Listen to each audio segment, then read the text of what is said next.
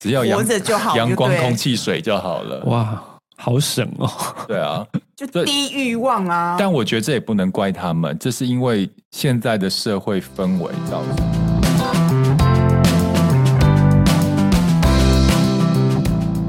你们累了吗？这是给中年人的心灵鸡汤。你确定不是麻辣烫？我是威爷，我是向向梅，我是 Ryan，欢迎跟我们一起中场休息。聊聊天再出发，也可以开瓶酒。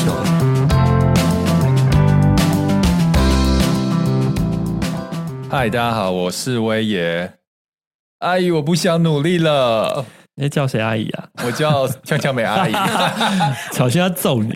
没有，就是有时候在职场工作，就觉得工作好多好累哦。我想说，干嘛这么拼啊？而且，如果你把重心放在工作的话，好像生私生活就一团乱的。我这两年就有这样的感觉，嗯、就百分之百时间都放在工作，然后发现自己的呃非工作的生活都是非常的惨的、啊。可是大家为了五斗米，还是没办法、啊，该付出的工作劳力还是得啊。但我觉得你这个是老旧的观念，奴性吗？对，你的奴性出来了。因为现在很流行新的。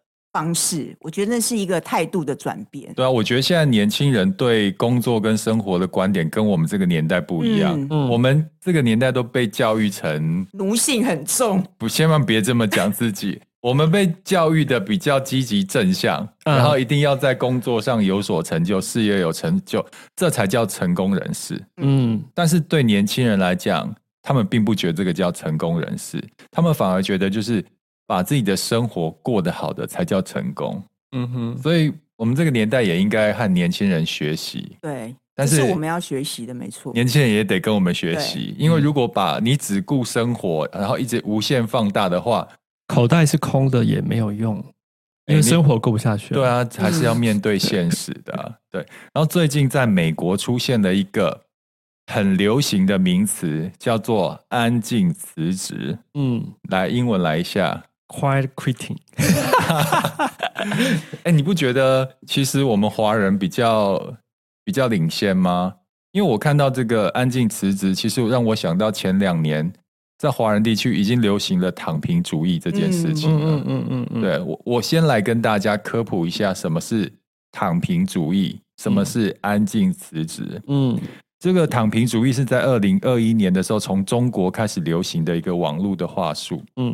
那就是讲说九零后或是零零后的年轻人啊，因为那个经济下滑，然后社会阶层已经固定了，嗯，造成社会阶级难以流动，嗯，所以他们觉得好像改变不了现状，嗯，也没有办法呃翻身，所以他们就想说，与其跟社会对抗对抗，还不如选择躺平，无欲无求，所以他们就是形成了就是不买房、不买车、不谈恋爱、不结婚、不生娃。低水平消费，让一切维持在最低的生存标准。嗯，然后这就是低欲望青年的诞生。然后这种想法呢，就被呃大家讲成是躺平主义。嗯，所以之前很流行什么躺平族啊，嗯、对啊，我不想努力啦。对啊，所以诶，好像慢慢的，我觉得台湾也有这样的现象。哎，像我们刚出社会的时候。我们是不是很希望拥有自己的房子？我没有想买房，我算躺平族吗？你躺平很久了。对啊，然后他们也不谈恋爱，他们觉得恋爱很花钱。嗯，对，现在很多人都这样子，他就是过着就是呃，不要有太多欲望，然后用最低的收入就可以让自己过活，然后享受一些小确幸就好了，有点像植物一样，只要阳阳光、空气、水就好了。哇！好省哦，对啊，就低欲望啊。但我觉得这也不能怪他们，这是因为现在的社会氛围造成的。因为我觉得应该是呃，疫情也有关系吧。嗯嗯，我觉得有受到这一波的疫情，其实很多人觉得这两三年的真的没办法翻身呢，因为真的经济受到很大影响。疫情啦，嗯，然后再来要又战争啦，嗯，然后再通膨啦。真的是连我都想躺平。没有，我们成长的环境是歌舞升平的八零年代，看到什么都充满希望。那年轻人只要努力，就会有自己一片天。对，而且所以以前说什么台湾籍这样，硬卡吧，现在没有哎，钱在哪里？对，所以这个年代年轻人会变成这样，其实我觉得不意外，因为低薪、高通膨、嗯，高物价，嗯，然后再加上你刚刚讲的一些。外在的环境的影响，变化，其实大家会觉得很悲观啊，所以他才会想说：那我我就算努力，我也买不起房。嗯，就算努力，我大概也就是这样子。那我干，与其这样那么拼命，那我干脆就是最低欲望的生活，然后不要去触碰这些麻烦的事情的东西。对啊，嗯，好，那呃，美国最近流行的这个安静的辞职，安安静的离职。他也有人翻译成在职离职，嗯，对，他的意思是说，他还是工作，他还是在职场内哦，但是他只完成工作的最低需求，嗯，不多做也不会少，嗯，就是比如说老板交代的事情，OK，你就把它做完，嗯，但是仅止于做完，嗯，但我没有把它要做好、做多、做满的意思。啊，我觉得这样在我们华人的。呃，工作职场上，我并不觉得这样很吃香诶。我因为我觉得，呃，西方的话，他的个人主义相对于我们东方亚洲的人种里面，他会比较强强一点。大家的对于个人主义的认知比较强。但是回到呃华人的市场，他还是会以工作要努力进取、上进这个为一个人生的一个目标。你看他被毒害的多严重，你奴性好重哦。真的。没有，我觉得东方职场真的其实很 care 你有没有尽心尽力哦，就是积极向上这件事。但我觉得就像我们讲的，我们现在开始也要慢慢接受，就是现在有些年轻人的想法是也是对的，因为你有了工作没有人生，嗯，工作永远都有人可以顶替你的位置，嗯，但你的人生只有你自己，嗯，所以我觉得就是那你开始要寻找那个平衡，其实很重要。懂，但是我觉得，比如说，好，我们一天一样投资八到九个小时在工作上，那只要你心里过得去，那为何不在这八个到九个小时里面好好努力的把它做好？而不是就是反对就对，是不是？我我我比较所以我们现在要来辩论赛，是不是？是因为他，我来当主持人，反对。好，那个辩论了，是不是？我们在讨论啊，讨论这个事情。喜羊羊，你反对是不是？因为等一下，我并不觉得这件事情有对有错，所以，但是我们可以用不同的观点来切入。那现在喜羊羊这边就就代代表就是他不赞成躺平，也不赞成在职离职。嗯，对，我相对来说，然后呛呛梅这边就是他赞成。躺平也赞成在职离职的想法。嗯，好，那我就当一个旁观者，裁判吗？当当当吗？我我是 我两边我都可以，我会随时的插话。好，我们辩论赛开始。好，我个人觉得在职离职这个这个议题，某个程度来说，我觉得是假议题。为什么你知道吗？因为我觉得，呃，其实，在现在的在一般职场里面，本来就很多那种。偷懒的人啊，嗯，那其实这个这个借口，只是这这这个只是在职离职，只是让这些人多一个名正言顺偷懒的借口，我觉得啦。哦、那但是另外一方面，这有可能让一些呃稍稍其实有一点进取心的人看到这个，就说哦，对啊，我是不是应该 balance 一下我的生活跟工作？他本来还有一点点进取心哦，因为这些错不是错误的观念呐，就是我觉得这个观念是要看谁去听，然后去解释。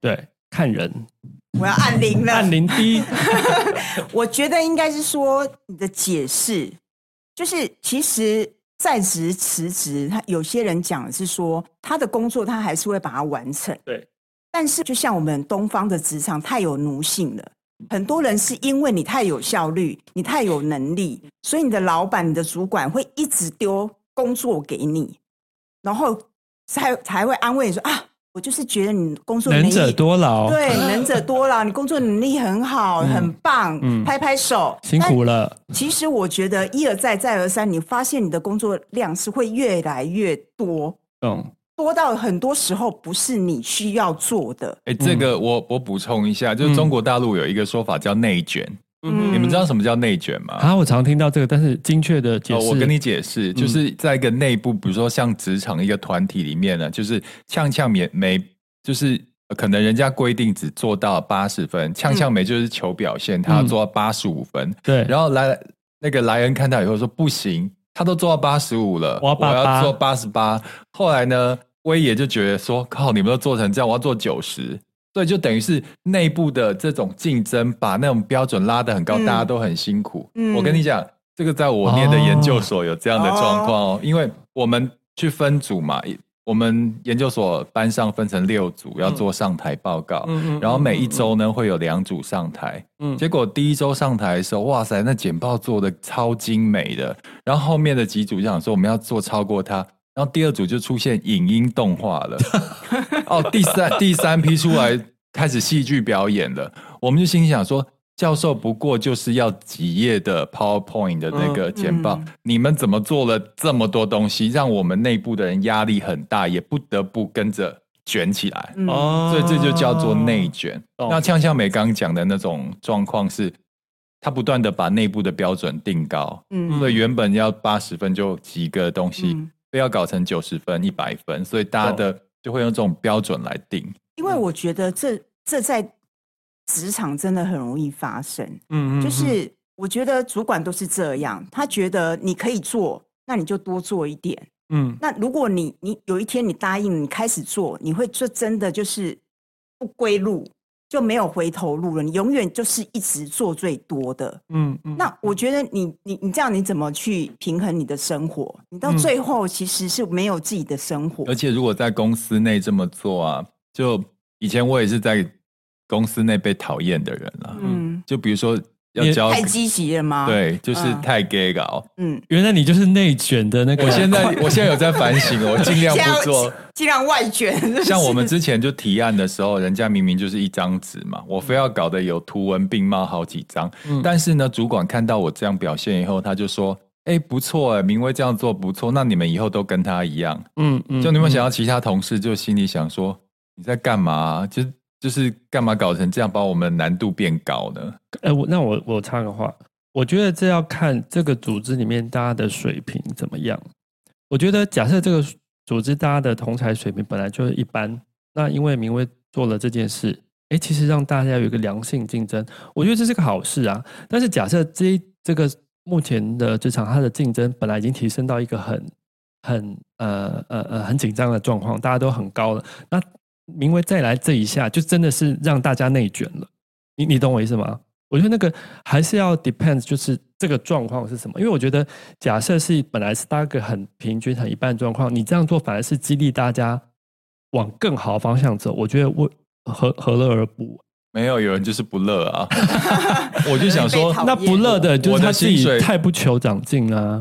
啊！你这太奴性，no no no，不是，你会被网友骂，而且我也不赞成，因为我觉得你不能因为他就是负担了别人的工作，就就没有，不是不是，嗯，不是，应该是这样讲，公司规定，老板规定，就是一张纸可以解决的事情，你非要变成四张纸，然后老板也说，哎，以后就四张纸，这不是 gay 搞吗？他他的意思是这样，那个。呃，在职离职的意思就是说，公司规定这样，那我就是低空飞过，满足公司的需求就好，嗯、我不需要再变得更好，求更好，嗯、我只要做完六十就六十，不要做到七十。但这必须大家有默契啊！如果今天我们三个有默契、嗯、，OK，我们就会爽爽了。但是只要有一个人破坏规则，哎，那其实就不好玩了。我我我我的疑惑是这样，就是说我完成我的工作了，然后我可以去。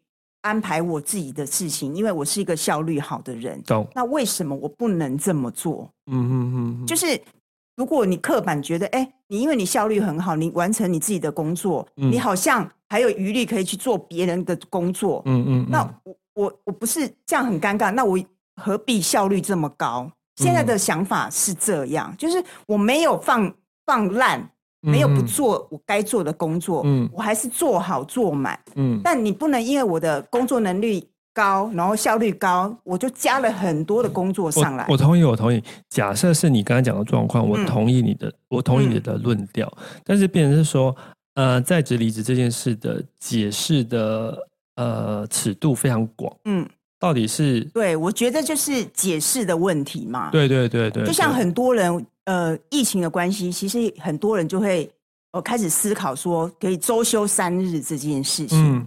然后有些人说周休三日到底工作效率会更好或更坏？我觉得那个是真的看个人。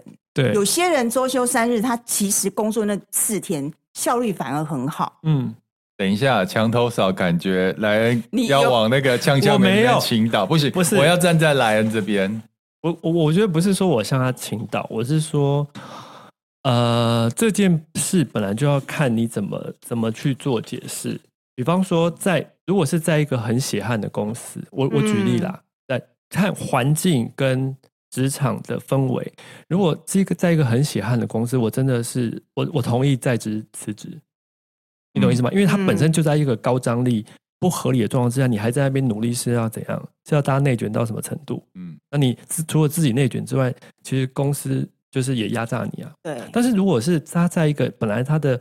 福利或他 loading 或者文化本来就是一个很好的公司，那哪来的？我还是有吧。就像这个世界有好人有坏人，那我觉得职场也是一样，也绝对会是有的。然后我觉得，那假设在这样一个相对已经是比较好的工作环境，你还在那边很执着在所谓的在职辞职，我倒觉得不必这样。我觉得是这样子。我必须分享，因为我我其实以前，因为我们毕竟奴性很重嘛。职场职场给我们的教育就是奴性那么重，就是什么事情都是要尽心尽力，然后尽全力，对，然后很积极去做。对，我觉得我年轻的时候是这样的想法，到后来我发现，其实我真的所有的工作都都慢慢加在我身上，不管开什么会，然后讨论什么，都是要问你的意见，然后都是你你可能要落在你身上执行。那我我插句话。当你 loading 已经不平衡的时候，或是你真的吃不下的时候，你要勇敢提跟大家说：“哎，不好意思，因为我真的吃不下，这样下这样下去对工作 quality 成成效也不是好事啊。”对，是是但是很多人也许说不出口啊，因为你毕竟已经是这样子这么久了。嗯，你如果突然有一天想说：“ 哎，不行，我没有办法，我这个工作我接不下来。”其实老板会不会讲说？我觉得。你偷懒哦？假设你的你你你刚才讲的 case 就可以把安静辞职拿出来用。好，我要跳出来讲话。其实刚才我我我觉得是看角度啦，站在老板的立场，我当然希望员工们做出超出我的标准。对对对，对。但是站在一个做人的立场，我真的希望我身边所有的人都可以躺平，都可以安静辞职。为什么？因为才能显示出我的优秀。哦，所以我跟你讲，我我不管你哦，你们大家躺平啊，对，你躺平，我其实就不用太多力气的努力，就可以显示出突出，不管在职场，所以我并不反对大家躺平，嗯，对，但你突出，对，然后老板就是工作丢给你，但也不会帮你加薪，没关系，因为我觉得人要看长远的，嗯。嗯，因为能者多劳，我相信一开始一定会多劳，对，但。就因为多劳证明你的能力，嗯，你将来才会突出嘛，嗯，你才会有自己的。比如说，你刚刚说到最后，大家都问你的意见，你就不可被取代啊。对对对，所以基本上，呃，我我不是讲说要奴性，而是你要很清楚你想要得到什么样的位置，嗯，跟权利。因为在职场上面，好，你就是躺平嘛，然后你就去在职离职嘛。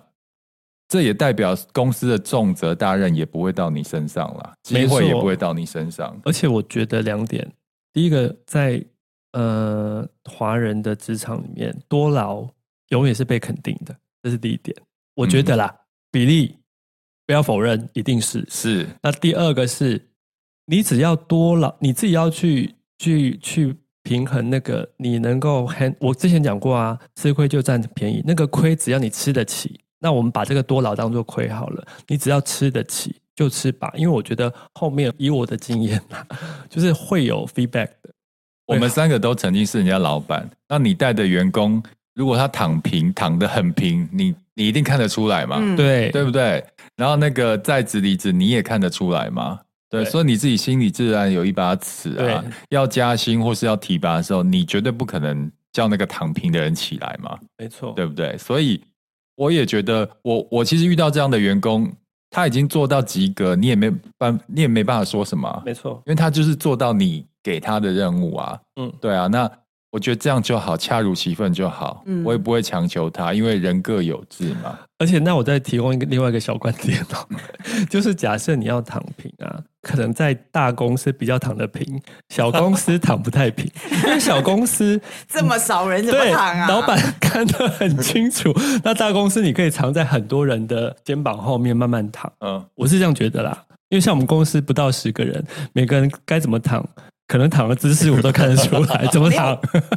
我觉得还是这样，就是你自己去衡量你的你的能力，对，你可以承担到什么样的程度？对，因为有些人是已经超出自己的负荷了，你变成你失去你自己的生活，到最后其实你是有可能一下子爆发。嗯嗯，我觉得那是不对的，就是你把工作变成。这么辛苦，这么痛苦，怎么活下去？嗯、因为毕竟我们工作还要工作这么长。嗯嗯，对，我的想法是这样，但不是说工作就不努力，不可能。不是不负责任啦，是 balance 自己的工作跟生活。对，嗯、然后我这边还有一个观点要跟大家分享啊，我常听到很多创业或是老板的朋友或粉丝就私讯我说，为什么现在员工都那么懒？然后。都没有这样的冲劲，然后能力也不够强。嗯，其实我以前年轻的时候也会这样埋怨员工，但是我现在都站在另外一个角度，我会跟他讲说：如果你的员工很强，跟你要有能力的话，他不会在你的公司工作，他会出去当老板。嗯、就是因为他没有那么强，所以才当你员工。这是第一个。第二个就是，嗯、呃，老板的梦想是老板的梦想。老板会想想要去实现他的梦想，但是员工有他的梦想，嗯嗯嗯，他有他不会去完成你的梦想，是他的梦想，你懂我意思吗？他的梦想可能就是要有一个很完美的爱情，是并不是一个很好、嗯、很好的事业，所以成员工并不是为了要成就老板的梦想，嗯哼，对，老板有时候是一厢情愿，嗯，所以你换个角度想说，哎，每个人都。各自有他的想法，就互相尊重就好了。哎，你刚才讲到从老板的观点，那我也可以补充一点，就是说，假设当一个老板，你会，你不是那么 prefer 那个员工做安静的辞职的话，我觉得你就是要有呃做到论功行赏。嗯，对，我觉得是这样子，重要。比如说，我举例，不能只是口头上，好吗？对，不要在那边辛苦喽，大家加油，我都有看到哦，然后。什么东西都没有。老实讲，最最实际的就是加薪跟升职啦。对啊，嗯、躺平的你就好好躺没关系。对。但是如果他没有躺平的话，我们就是要让他知道，在薪资跟直接上面是有差异的。对啊，对，对啊。那有这些没有躺平，他受到鼓舞，他会觉得说：“哎，我虽然没躺，但是我至少有得到我嗯一些、嗯、一些回馈，这样子。”嗯，对，如果你选择躺平，你就好好躺。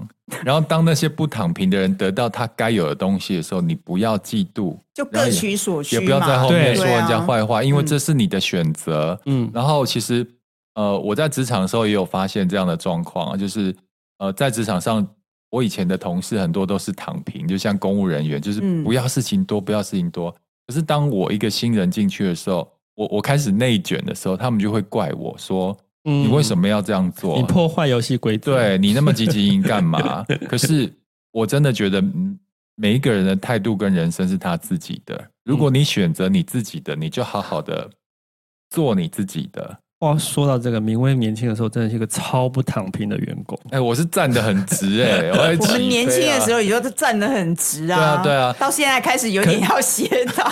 我们现在已经腰已经酸了。对，那所以。我最后要讲就是，不管你是不是要躺平，或是你要安静离职，我都尊重你们，因为我是一个不躺平的人，我也不会是一个安静离职的人。我尊重你们，嗯、但也请你们这些躺平或是要安静离职的人，也尊重我们这些想要奋发向上的人。哦、大家井水不犯河水，你过你的，我过我的，这是我最后的结论，这样可以吗？